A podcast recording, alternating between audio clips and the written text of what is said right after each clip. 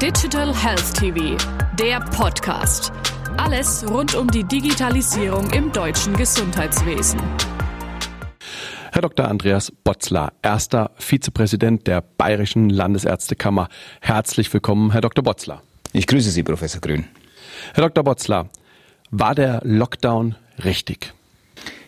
Machen wir mal ein umgekehrtes Szenario. Wir haben ja jetzt äh, natürlich große Bremsspuren in unserer Wirtschaft, in unserem Gesellschaftssystem. Gehen wir mal hin und nehmen an, wir hätten alles laufen lassen und billigend in Kauf genommen, dass wir ein oder zwei Millionen Tote haben. Da würde jeder sagen, das ist überhaupt nicht vertretbar.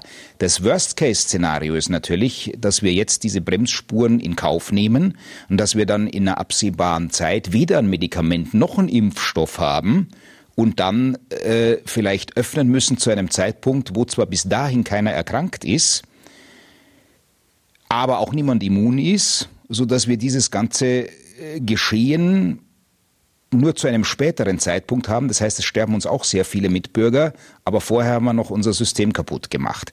Beides wird hoffentlich nicht eintreten. Und deswegen glaube ich, war es richtig, so zu verfahren, wie wir jetzt verfahren sind alles zu tun, damit sich die Krankheit möglichst wenig ausbreitet und wir Zeit und Luft haben zu organisieren, wie wir sie behandeln und bekämpfen können. Ähm, hinterher ist man immer gescheiter, aber es ist, glaube ich, dann vertretbarer, wenn wir hinterher feststellen, dass wir übertrieben haben oder irgendeine Maßnahme nicht gebraucht hätten, als wenn man hinterher sagt, man hätte dieses und jenes tun sollen und hat es unterlassen um einen relativ hohen Preis. Wie sind die Landesärztekammern in die politischen Entscheidungen eingebunden? Äh, nicht sonderlich. Das ist auch, sagen wir mal, eine vorsichtige Kritik. Ich will das nicht äh, zu sehr überbetonen, weil natürlich die politischen Entscheidungsträger viele haben, mit denen sie reden können und am Ende auch an der Schnelligkeit ihrer Entscheidung gemessen werden. Aber wir sind, sagen wir mal, eher der Zulieferer vielleicht äh, der ein oder anderen äh, Datensätze. Wie man es denn konkret machen soll, da hätte man oder hätten wir uns gewünscht, dass man vielleicht ein, das ein oder andere intensivere Gespräch mit uns noch führt. Von vielen Dingen und Entwicklungen erfahren wir dann sozusagen auch aus der Presse oder aus dem Fernseher, wenn sie verkündet werden. Wie stehen Sie persönlich zur Maskenpflicht?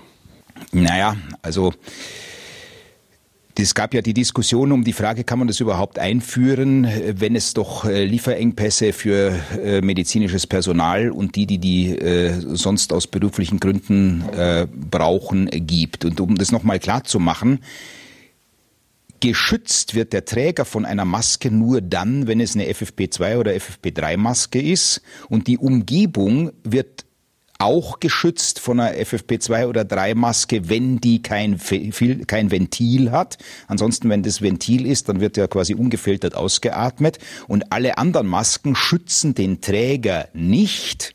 Man postuliert, dass die Umgebung ein bisschen geschützt wird, äh, weil ja die Weiterverbreitung der Tröpfcheninfektion zumindest abgebremst wird.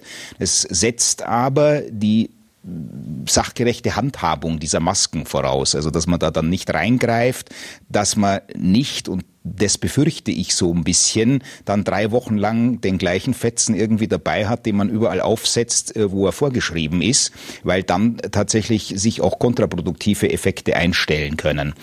Ähm, und auch die Pflicht, die wir jetzt haben, wo man sagt, na ja, ein Schal tut's auch, äh, das hat schon so ein bisschen Facetten einer Proforma-Lösung.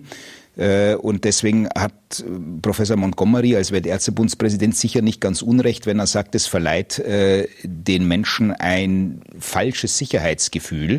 Man muss sich klar machen, das Wichtigste ist der Abstand. Die Maske mag helfen, andere zu schützen. Deswegen will ich auch nicht sagen, dass es falsch ist, wenn man das in Szenarien, wo der Menschenandrang etwas größer ist, also in Verkehrsmitteln, in Geschäften etc. aufsetzt. Aber es ist wichtig, dass man diese Dinge korrekt handhabt. Wie kann Ihrer Meinung nach der Weg zu einer, nennen wir es vielleicht, neuen Normalität aussehen? Naja, wir brauchen schon, und das ist ja etwas, was auch ein bisschen beklagt wird, äh, eine Perspektive.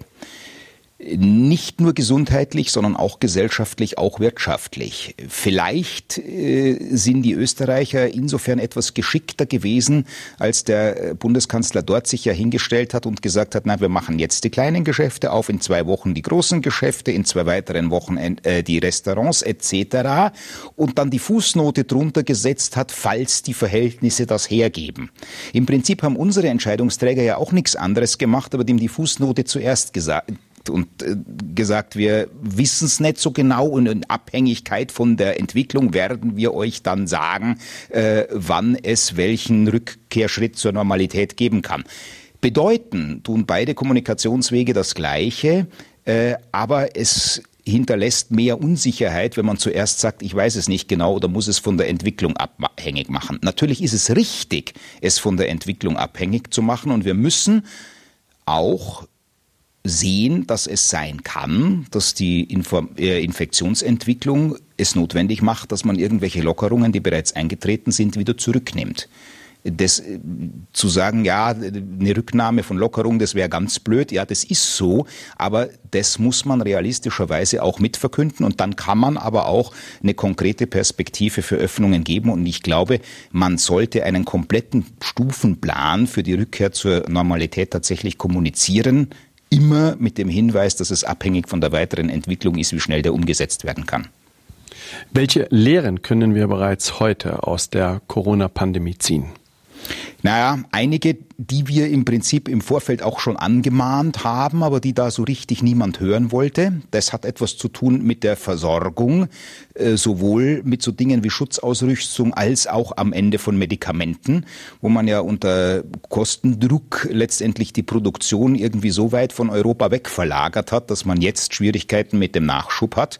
Und es hat ganz klar etwas zu tun mit der Dimensionierung unseres Gesundheitswesens, das eben nicht immer stärkeren Effizienzbemühungen ausgesetzt werden soll, so dass es äh, praktisch unter Normalbedingungen am Anschlag läuft, sondern es muss halt so konfiguriert sein, dass es unter Normalbedingungen nur wenig über Leerlaufdrehzahl läuft, damit es für außergewöhnliche Situationen hinreichend Reservekapazitäten hat, und dann auch gewaltig hochzufahren. Herr Dr. Botzler, vielen herzlichen Dank.